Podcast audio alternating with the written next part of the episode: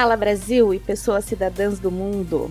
A frase do dia hoje é de Marta Medeiros. Quantas vezes tentaram adivinhar o que sentíamos e erraram? Julgaram as nossas ações e erraram. Tiveram certeza sobre nossos propósitos e erraram.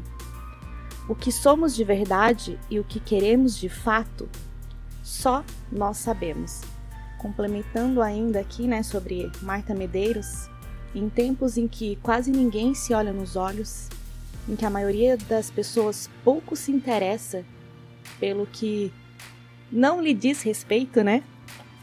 Só mesmo agradecemos aqueles que percebem de verdade nossas descrenças, indecisões, suspeitas, tudo que de fato realmente nos paralisa e gasta um pouco da sua energia conosco insistindo. Então fica aí uma reflexão para hoje sobre a gente se perceber e perceber o outro ainda mais, né?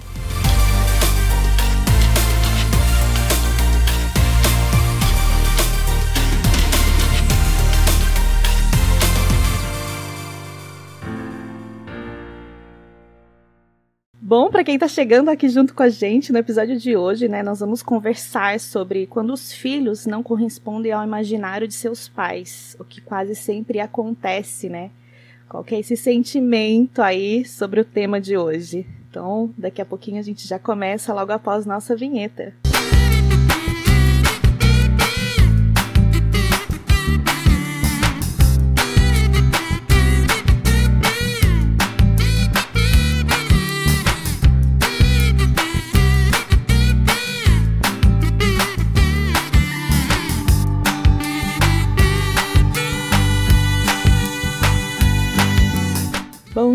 Dia, Milton. Agora sim começamos de fato.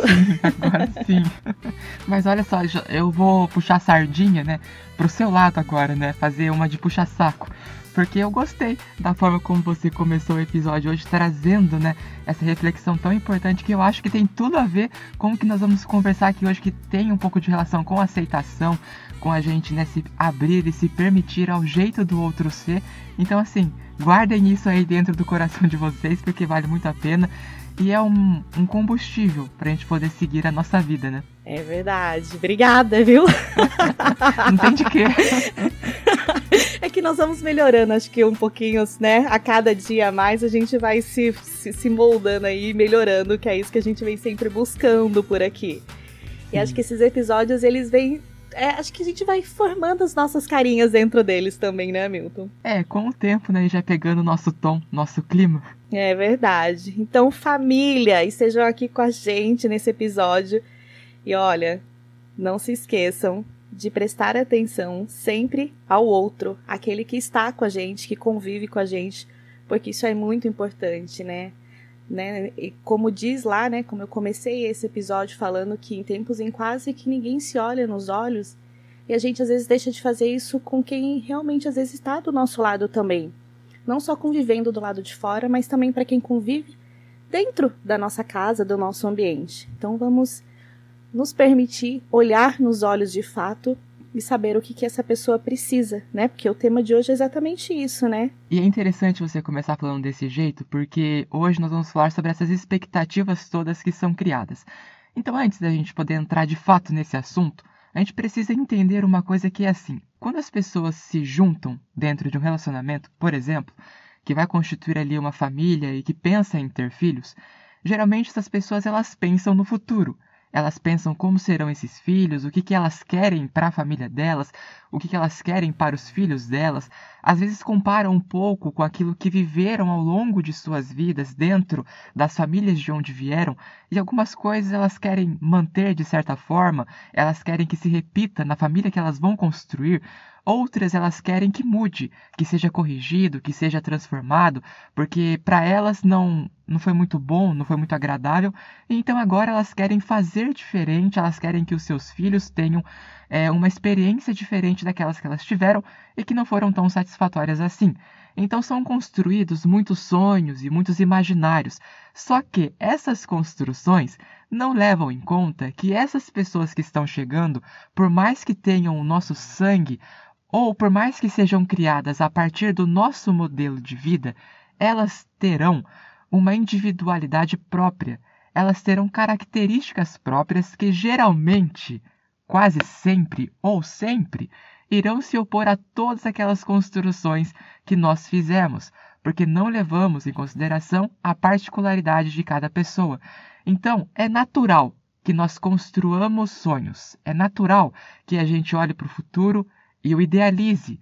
Porém, nós não podemos perder do horizonte o fato de que, independente de todos os nossos esforços, os nossos filhos, eles são pessoas únicas, são pessoas independentes, que em um certo momento da vida irão seguir os seus próprios caminhos. E quando chegar esse momento, nós precisamos estar preparados para aceitar o fato de que a vida de cada um é única, particular e exclusiva. Eu acho que se a gente tiver essa mentalidade, os conflitos que surgem a partir dessas diferenças, eles são enfrentados com um pouco mais de tranquilidade, né? É, essa é a parte mais difícil. A gente diz a expectativa e realidade, né? Isso. Porque... É sempre a expectativa e a realidade. É, exatamente. Porque a gente acredita, como pais, que sempre o que nós estamos querendo para os nossos filhos são realmente é o melhor para ele. Sem perguntar para ele o que de fato ele quer. Claro, não um bebezinho, né? Quando é pequenininho, sim, a gente, né, escolhe roupa, escolhe onde vai, escolhe como vai, do jeito que vai. E, e aí a gente percebe que, olhando para isso, quando a criança é bebê, você não vai dar uma mamadeira para ela ou vai dar uma comida para ela na hora que ela não sente fome. Então ela tem um, um jeito, uma maneira de externar isso para você. E quando ela vai crescendo, isso vai ficando muito mais apurado, porque daí não é só o fato da hora da alimentação, mas assim, a cor da roupa, o jeito da roupa, a combinação da roupa, do sapato, enfim, tudo eles começam a escolher. E nós já vamos percebendo aí que eles estão ganhando a própria identidade, a própria personalidade. E que isso vai mudando ao longo do tempo também. Hoje eles podem gostar de uma coisa, amanhã eles podem gostar de outra porque eles estão conhecendo e a gente precisa permitir de certa forma que eles conheçam esse outros, né? Esse, esse outros universos que eles vão se é, chega na escola é um novo mundo, né? É uma é um outro ambiente, então vai na casa da avó é um outro ambiente, então assim eles ainda estão conhecendo um outro mundo, né? Então tem o um mundo da casa para eles que é diferente e, e depois eles vão para casa da avó, é diferente, vai para escola é diferente, tá na rua com os amiguinhos, é diferente, e aí eles vão se formando aquilo que eles querem, aquilo que eles conhecem, aquilo que de fato eles gostam, que eles vão tendo mais afinidade. E acaba que nós, como pais, algumas coisas a gente vai podando, como se só o nosso olhar, só o nosso jeito, só aquilo que a gente conhece é certo. Sem olhar, sem cuidar do que de fato ele também gosta, por mais que ainda seja pequenininho, seja novinho e ainda não tem muito, muito conhecimento ou propriedade, como às vezes a gente fala, né? Eu escutei muitas vezes. Quem que você pensa que é? Olha a sua idade com a minha. Mas acho que a gente precisa respeitar isso, né? Porque são fases e a gente precisa cuidar dessa de cada fase dessa pequena vida para se tornar uma grande vida e uma pessoa que tem as suas próprias vontades, né? Sim, e olha só que interessante que você falou agora no final, né, sobre não respeitar um pouco é, a decisão do outro. Ah, o que, que você pensa que você é, né? Porque olha a sua idade, olha a minha. Uhum. É, os mais velhos, eles têm uma certa bagagem de vida que proporciona para eles um olhar, né, um pouco mais ampliado. Então eles têm ali uma certa autoridade sobre determinados assuntos. Agora, ficar impondo as suas visões ou as suas verdades como se elas fossem absolutas não é uma postura saudável, porque isso gera muitos conflitos, porque como a Thais disse, a criança começa a conhecer outros mundos e a experimentar outras coisas, e ela começa a entender que existe outras, existem, né, outras realidades possíveis e não apenas aquela dentro da casa dela. E daí ela começa a entender que, tá, mas isso aqui não é tanto o que eu queria. Eu queria aquilo ali que o amiguinho tem. E daí ela começa a formar os seus próprios desejos, a entrar em contato com as suas próprias vontades, se eu anulo isso, não, você não sabe de nada, eu que sei para você, eu quebro esse processo saudável de descoberta de quem eu sou. A criança então começa a entender que só o pai ou só a mãe ou só aquele cuidador tivessem o conhecimento necessário para decidir por ele. Só que não, ele também tem, e ele está desenvolvendo isso agora. Só que daí tem algumas coisas né, que a gente precisa dizer, porque a criança ela pode tomar ali algumas decisões que sejam um pouco precipitadas e que não correspondam com a idade dela. Então cabe uhum. aos pais, obviamente, irem limitando, irem apoiando, irem de alguma forma estruturando aquilo para não deixar. Não estou falando para ser uma pessoa muito permissiva, porque a permissividade demais, sem limites, ela também gera consequências. Agora, se você prende demais e não deixa essa criança se desenvolver e conhecer quem ela é, desenvolver os seus potenciais, que adulto será esse? Um adulto que não Sim. sabe decidir por si o que quer da vida, porque sempre teve alguém dizendo para ele o que era certo, o que era errado, o que ele deveria ou não aceitar, o que ele deveria ou não viver. Então é muito saudável nós termos, permitirmos, né, que ele acesse esses caminhos todos que a vida proporciona para que quando ele tiver maior, mais amadurecido, ele consiga ter uma postura mais assertiva diante da vida. Porque tem muitos adultos aí que não conseguem, né? Tem muitos adultos que sempre vivem em função da aceitação ou da aprovação das outras pessoas. Por que será? Será que não tem uma origem ali na infância? Então, se nós queremos desenvolver adultos melhores e mais saudáveis, mais amadurecidos, é na infância que a gente começa esse processo. Sim, mesmo porque durante a infância, né, é muito comum a gente ver, parecer assim, xerox do pai e da mãe, né? É, e aí sim. a criança ter essa identificação também com esses pais e de querer ser iguais, né? Ou, ou a um, ou ao outro, ou um pouquinho de cada ali. Mas conforme eles vão crescendo, eles vão conhecendo outros mundos, outros universos, e aí acaba sendo um pouco assustador, porque a gente parece que não está se identificando mais com aquela pessoa que era sua Xerox. Aí você fala assim: Meu Deus do céu, tipo, o que foi que eu perdi? Na verdade, não perdeu, você ganhou, né? Porque, é, é para mim, na minha concepção, na minha visão como mãe, eu não quero ter uma Xerox de mim, eu quero ter alguém que seja melhor do que a mim mesma, do que eu.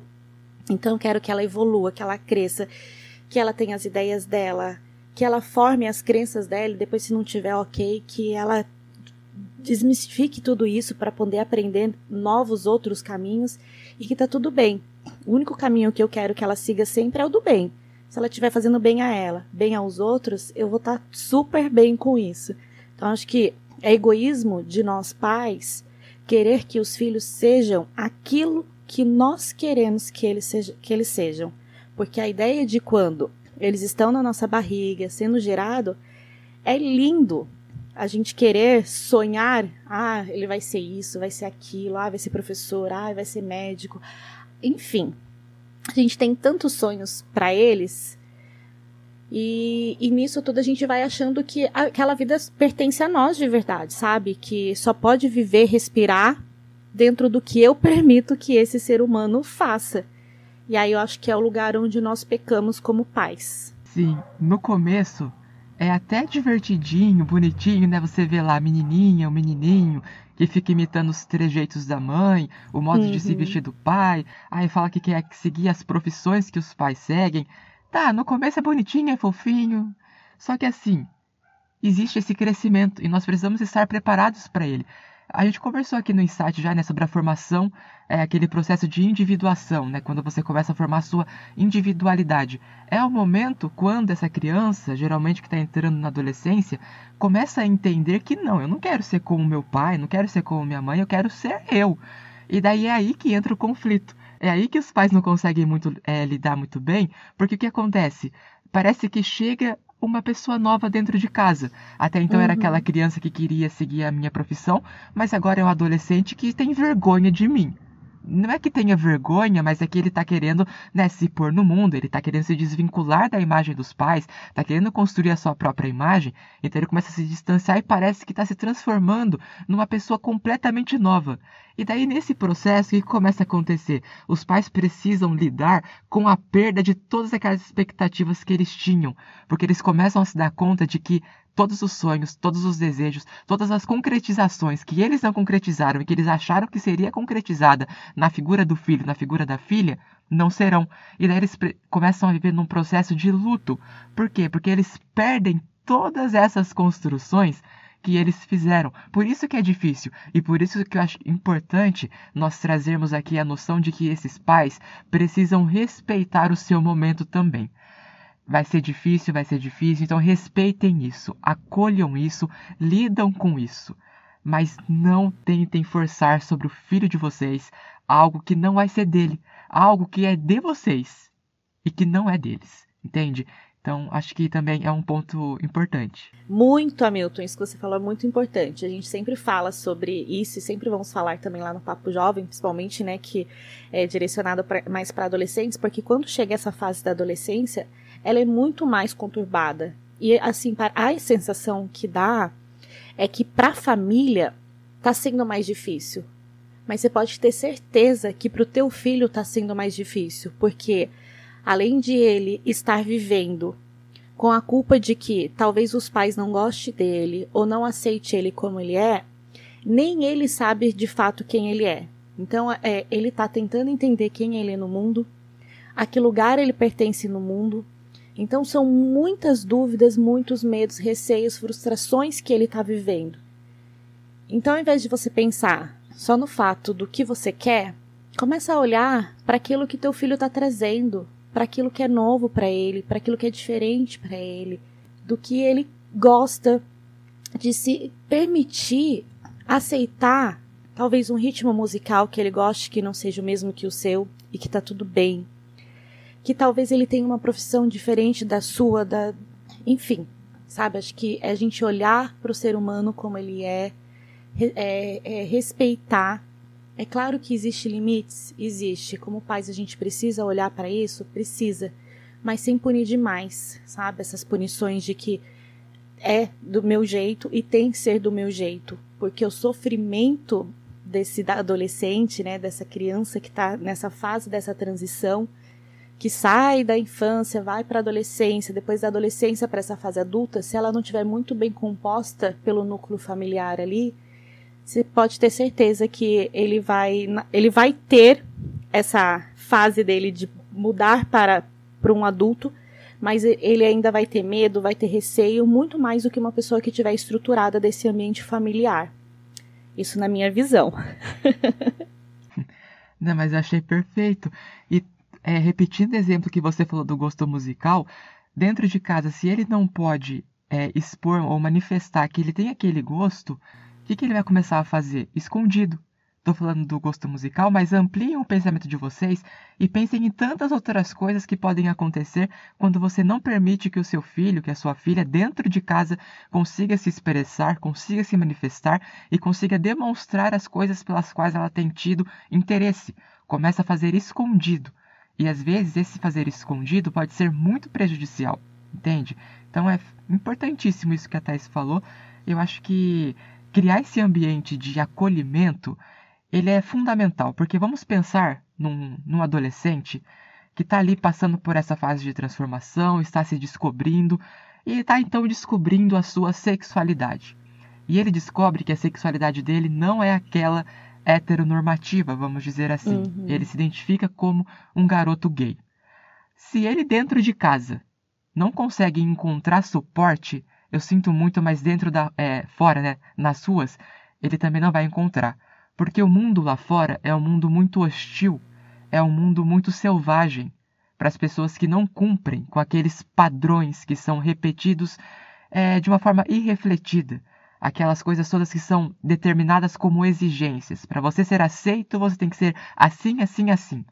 Se dentro de casa ele não encontra um alívio um, um local de refrigério, um espaço no qual ele possa ser quem ele é, sem ser julgado e condenado, infelizmente ele não vai conseguir aguentar toda essa pressão e daí ele acaba desenvolvendo tantos outros comportamentos prejudiciais, que seria diferente se ele tivesse um espaço de escuta. Não estou dizendo que se o seu filho chegar dentro da sua casa e disser: "Mãe, pai, eu sou gay", você imediatamente vai abraçar o seu filho e acolher ele. Muitos pais conseguem, e eu aplaudo esses pais, mas outros pais terão dificuldades, e eu respeito as dificuldades desses pais, Porém, você como pai, você como mãe, você como cuidador, tem a responsabilidade de nesse momento deixar um pouco de lado as suas crenças em nome do amor que você diz sentir pelo seu filho e aceitá-lo, abrir os seus braços e acolhê-lo, porque o mundo, pode ter certeza disso, o mundo está rejeitando ele. Se você abraçá-lo, você vai tirar das costas um grande peso. Estou dizendo esse exemplo da sexualidade, mas usem tantos outros exemplos que seriam possíveis dentro desse contexto do adolescente que está se descobrindo, descobrindo o seu jeito de ser e que talvez no mundo isso não seja muito bem visto, não seja muito bem aceito. Se dentro de casa for, já é um grande alívio, já é um grande suporte. É isso mesmo. É, eu estava até pensando aqui numa redação que eu fiz quando eu prestei o vestibular. Eu não lembro o tema exatamente, mas era mais ou menos para dissertar sobre essa questão da homossexualidade diante da sociedade e tal. E eu me lembro que é, eu tive até uma nota boa. Eu não sei se é por conta da profissão e ela acaba nos levando para essa questão também da neutralidade. E eu coloquei que é, que bom seria se nós pudéssemos é, apenas conhecer o coração das pessoas através de um de um exame clínico que é feito, né, de ultrassom, por exemplo. Quando nós vamos, temos essa expectativa da gravidez, os pais pensam logo no sexo, se é homem ou se é mulher, sem criar na sua na sua expectativa de que, independente se for homem ou mulher, eu vou aceitar porque ele não vai deixar de ser meu filho, de que eu não eu vou ter esse laço para sempre com ele ou com ela. E aí a gente já fica pensando, ai, e todo mundo já pergunta: você já sabe sexo? Você já sabe o sexo? Então, se nós não definíssemos a pessoa por isso, se nós, porque só, a gente, a primeira coisa que é formado em nós, quando nós estamos lá, que a gente consegue saber, é estar vivo pelo coração, tá? Pelo batimento do coração. E o coração, ele sempre vai ter uma única cor e um único formato. E ele vai ser daquele jeito. E depois disso a gente consegue saber, conforme vai crescendo, aquele embrião vai vindo, vai se formando, a gente consegue saber qual é o sexo. E os pais ficam naquela expectativa. E se a gente não tivesse isso? A gente só conhecesse a pessoa exatamente por quem ela é, pelo coração que ela traz, pela bondade dela, e deixar que, ao longo desse crescimento, do que ela vai nascendo, se formando, se constituindo como pessoa, ela mesma sabe quem ela, saiba quem ela é através dessa construção familiar. Só que a gente é tão criado dentro de uma sociedade que só é aceito se for homem ou se é mulher, que a gente não se permite abrir espaço no nosso olhar e no nosso coração como pais, que independente do que for aquele neném, seja homem, mulher, seja lésbica ou seja gay, eu vou amá-lo da mesma forma que eu amaria se fosse como, como é já projetado e planejado, né? Ah, é homem e é mulher. E aí quando vem bater pra gente diferente, ah, mas eu não criei um, uma criança assim, um filho assim, não foi o que eu sonhei. Mas espera aí, você, você gerou esse, essa criança, você carregou, mas ele não tem direito de escolher qual é o caminho e quem ele quer ser de verdade na vida. Então acho que é tão egoísta, sabe, de nós pais, querer que esse ser humano seja da maneira como nós queremos, porque e se fosse com você? E se fosse a sua vida? Como seria? Seus pais iriam te aceitar? Você iria se aceitar? Então eu, eu, eu penso muito sobre isso, sabe? Sobre essa questão. Então, quando eu fiquei grávida é, e as pessoas vinham já me perguntar qual é, mesmo eu ainda não sabendo, mas para mim, até hoje eu tenho, isso é algo que eu converso com qualquer pessoa que, que venha falar comigo sobre, ah, mas você não tem, eu não tenho medo. Se um dia minha filha disser para mim, virar e falar assim, mamãe, é, eu não gosto de menino, eu tenho certeza que eu vou saber hoje conversar com ela, olhar para ela da mesma maneira, com o mesmo olhar que eu tenho hoje e dizer para ela que tá tudo bem. Porque hoje eu sei que eu quero que ela seja feliz, desde que ela pratique o bem. E ponto. Sim. É, eu até achei bonito o que você falou, porque É, veja bem, né? Quando você. É, quando você se coloca, né? De uma forma um pouco diferente de tudo aquilo que as pessoas esperam de você, é como se você perdesse a sua humanidade, sabe? É como se você não fosse mais um ser humano. Você não tem mais sentimento, você não tem mais sonhos, você não tem mais uma história. Se as pessoas olhassem umas para as outras dessa forma, para além de qualquer descrição, de qualquer rótulo, para além das aparências, e conseguissem enxergar o coração dos seres humanos, eu acredito que nós teríamos muito mais sensibilidade. A gente não ia ver o gay, a gente não ia ver a lésbica, Uhum. a gente não ia ver o negro, a gente não ia ver o índio. Não. Não que essas características não sejam importantes da Uhum. constituição de cada pessoa, porque são. Mas nós veríamos para além disso. Veríamos para além do aspecto físico e veríamos uma alma humana, sabe? Veríamos uma pessoa. Eu acho que é isso que falta dentro da sociedade. Então achei muito bonito isso que você falou, porque realmente só quem é, de alguma maneira não corresponde aos padrões ou ideais da sociedade sabe o que é sofrer essa reprovação e essa rejeição. E daí, quando você consegue ser visto por outra pessoa, não a partir das suas características físicas, mas a partir da sua humanidade, é como se você se sentisse vivo. Uhum. É isso o que nós estamos querendo falar aqui. Permita que os seus filhos se sintam vivos. Sim, não me cancelem. Porque eu acho que hoje eu não ser igual ao outro é o que tá acontecendo muito cancelamento, né? Eu tô brincando com essa questão do cancelamento, mas eu acho que tem um pouco disso, sabe? De quando o que eu falo não vai de encontro com o que você é, pensa ou age e você não quer refletir sobre isso, né? Olhar um pouco sobre isso, abrir um pouco a mente. Ah, então eu vou cancelar essa pessoa porque ela não é igual a mim. E que bom, que bom que eu não sou igual.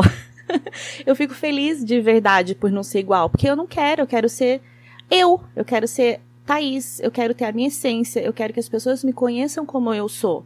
Não por, por quem as pessoas querem que eu seja de fato. E eu aprendi isso, por quê? É, eu também tive e tenho, graças a Deus ainda tenho a minha mãe, espero tê-la por muitos anos ainda. Mas eu sei que a minha criação foi muito rígida, foi muito dura, foi muito difícil. Eu queria coisas na época que para ela isso jamais, imagina, no pensamento, no olhar dela, mas não era só dela, era da sociedade. E hoje eu consigo, de fato, olhar para tudo isso que aconteceu e saber que foi dela, que eu posso ser diferente sim, que eu posso criar minha filha de uma maneira diferente sim, sem mudar ela.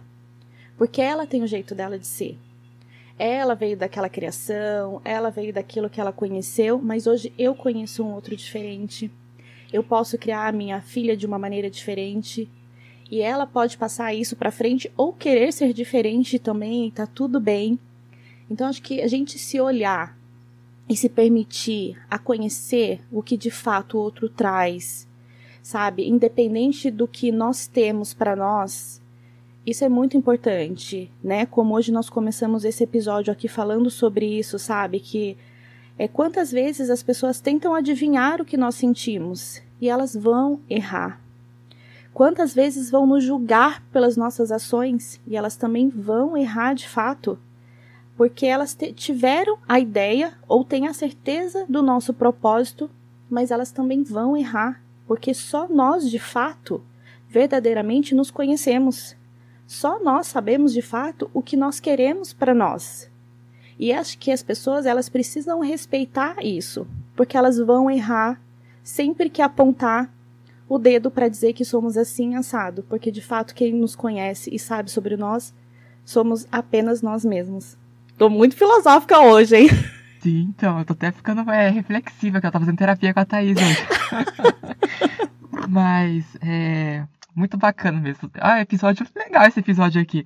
E eu acho que a gente pode então começar a falar um pouco sobre a importância dessa aceitação nossa. A gente falou aqui, né, sobre as pessoas, sobre os pais no caso, né, aceitarem Uhum. os seus filhos e aprenderem a lidar com essas expectativas que de certa forma acabam sendo frustradas. Mas eu queria apenas dizer que nós também temos uma responsabilidade muito grande na hora de nos aceitarmos e na hora de desenvolvermos, né, adentrarmos esse processo de aceitação. Porque o que acontece é que existe dentro da psicologia as é, psicologias humanistas. Uhum. E nós temos a abordagem centrada na pessoa que foi construída por Carl Rogers. E ele fala uma coisa que é muito legal, que é sobre a incongruência. O que é a incongruência?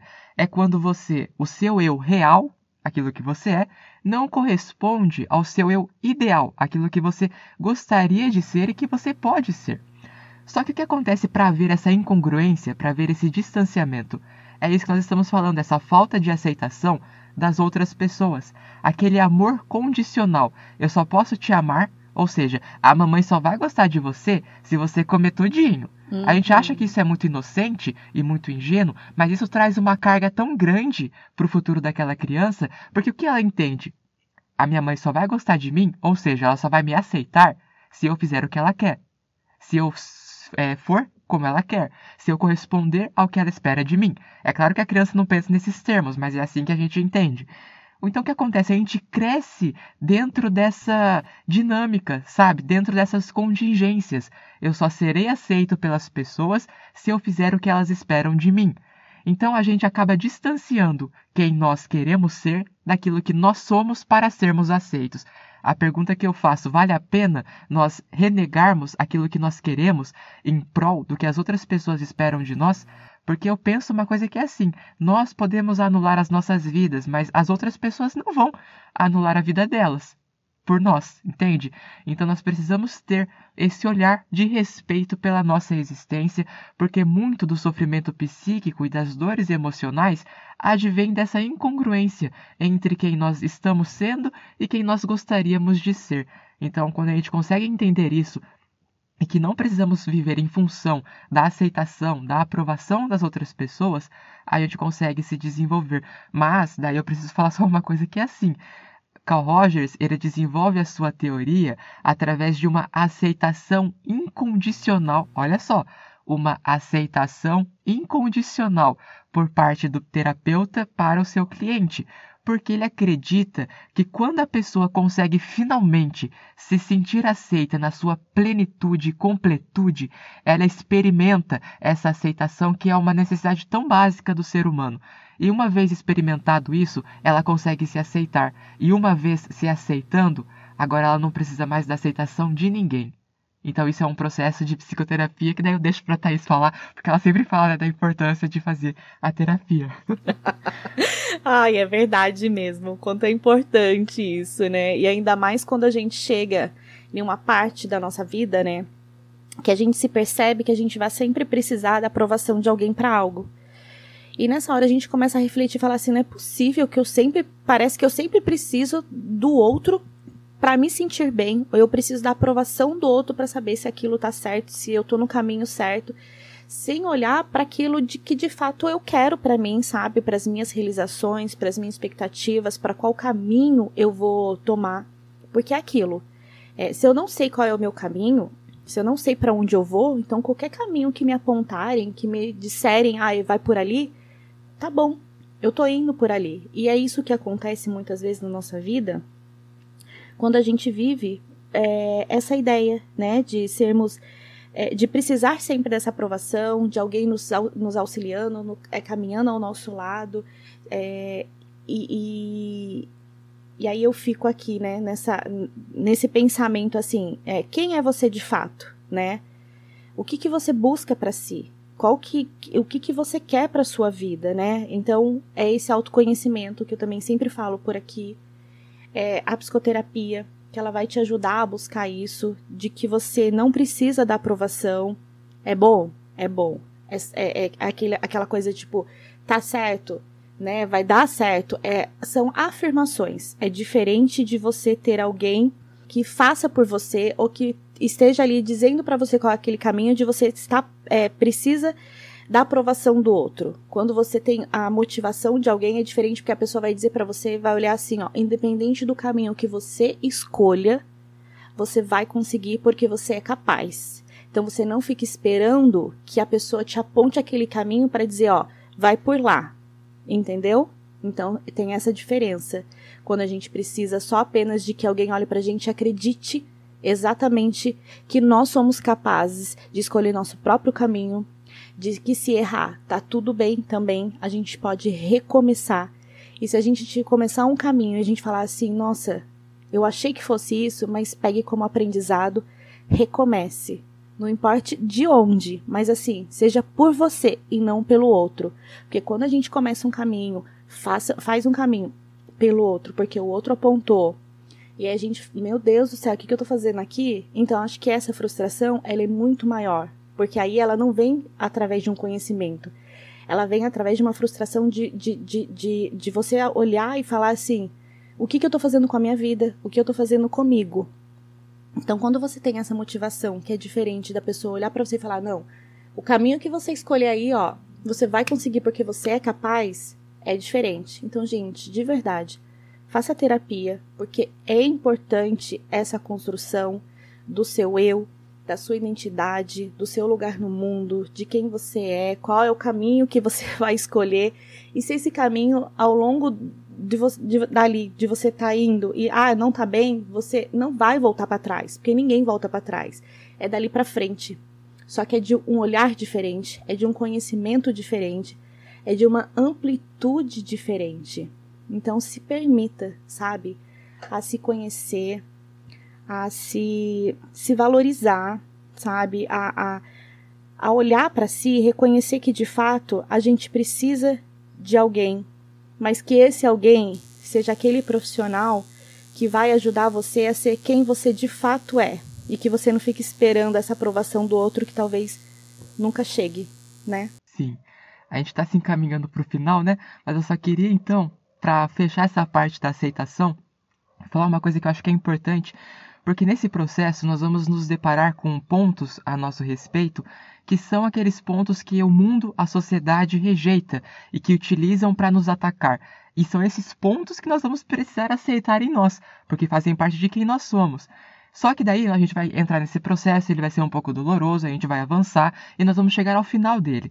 E quando nós chegarmos ao final, estamos super bem aceitos, né, e tal, resolvidos, entre aspas, com a gente mesmo, vai chegar um infeliz e vai nos cutucar a ferida. E vai fazer com que a gente estremeça um pouco na base. Então não quer dizer que esse processo ele tenha um fim objetivo e que você vai se aceitar e vai se aceitar para sempre. Não, porque terão pessoas infelizes que vão, de alguma forma, nos fazer duvidar de nós mesmos e de tudo aquilo que nós estamos conquistando no nosso processo de aceitação e de crescimento. Então, a, a, o meu pedido aqui é o seguinte: comprometa-se com a sua vida, comprometa-se com a sua história. E quando esses infelizes tocarem nas suas feridas, entenda que essas dores não precisam ser suas, porque dizem respeito a situações que eles não conseguiram finalizar na vida deles. Então não deixe que a infelicidade alheia contamine a sua felicidade. É isso mesmo, falou bonito agora.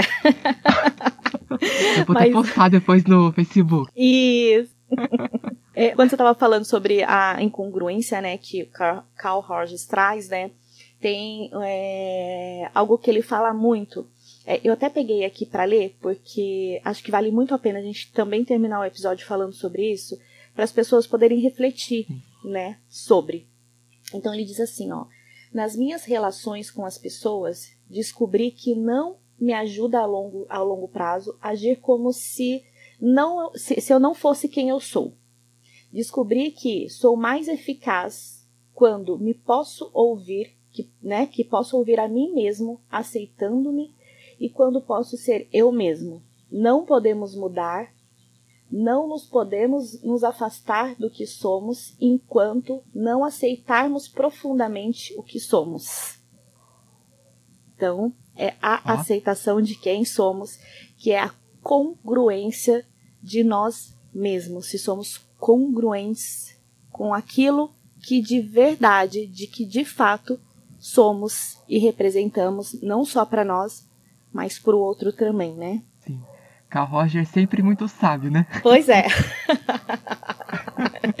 é não, vou, não vou falar muito, senão vão dizer que né, tô puxando sardinha aqui. pois é, então. Mas ele é um queridinho nosso. Exatamente, mas acho que vale bem essa reflexão aí para a gente terminar sobre essa questão da congruência, né, da incongruência. Então, de fato, ser aquilo que somos de verdade para nós também, sabe? Não mentir para nós, porque às vezes a gente tem esse hábito, né, de ai, não, não é isso. Aí fica aquela briga dentro do, de, de nós mesmo e a gente nem sabe de fato quem somos. Então é olhar para todo esse universo aí, para todo esse, é, de, de fato, o nosso interior, né? Nos conhecer de verdade, não só do lado de fora, mas também do lado de dentro.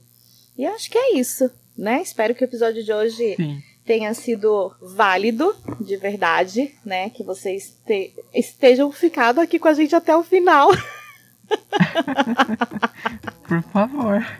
É, e, e se chegou até aqui, que possa ao longo da semana, sabe, é pensar sobre essas coisas que conversamos, sobre o que de fato falamos aqui, que não fique só apenas nesse momento e depois passou e acabou. Não, sabe? Que a gente possa refletir, olhar para o outro, trazer esse olhar de que o outro ele é quem ele é e a gente precisa conhecer de fato quem ele é, não com o nosso olhar, seja ele de julgamento ou de achar que a gente conhece aquela pessoa de fato como nós queremos a conhecer, mas de conhecer de fato quem é aquela pessoa que se apresenta a nós, na nossa vida, no nosso dia a dia, que convive com a gente e respeitar.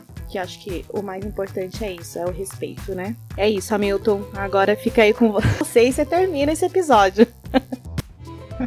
ah, então vou terminar com os versos. Eu não lembro, pode me lembrar, Thaís. Eu não lembro de quem que é, mas vamos viver tudo que temos para viver, vamos nos permitir. É uma música que eu gosto muito e eu acho que serve aí pra gente poder nos inspirarmos, né? A seguirmos o nosso próprio caminho. Então a gente agradece pela companhia de cada um de vocês e esperamos que possamos nos reencontrar muito em breve. Tchauzinho.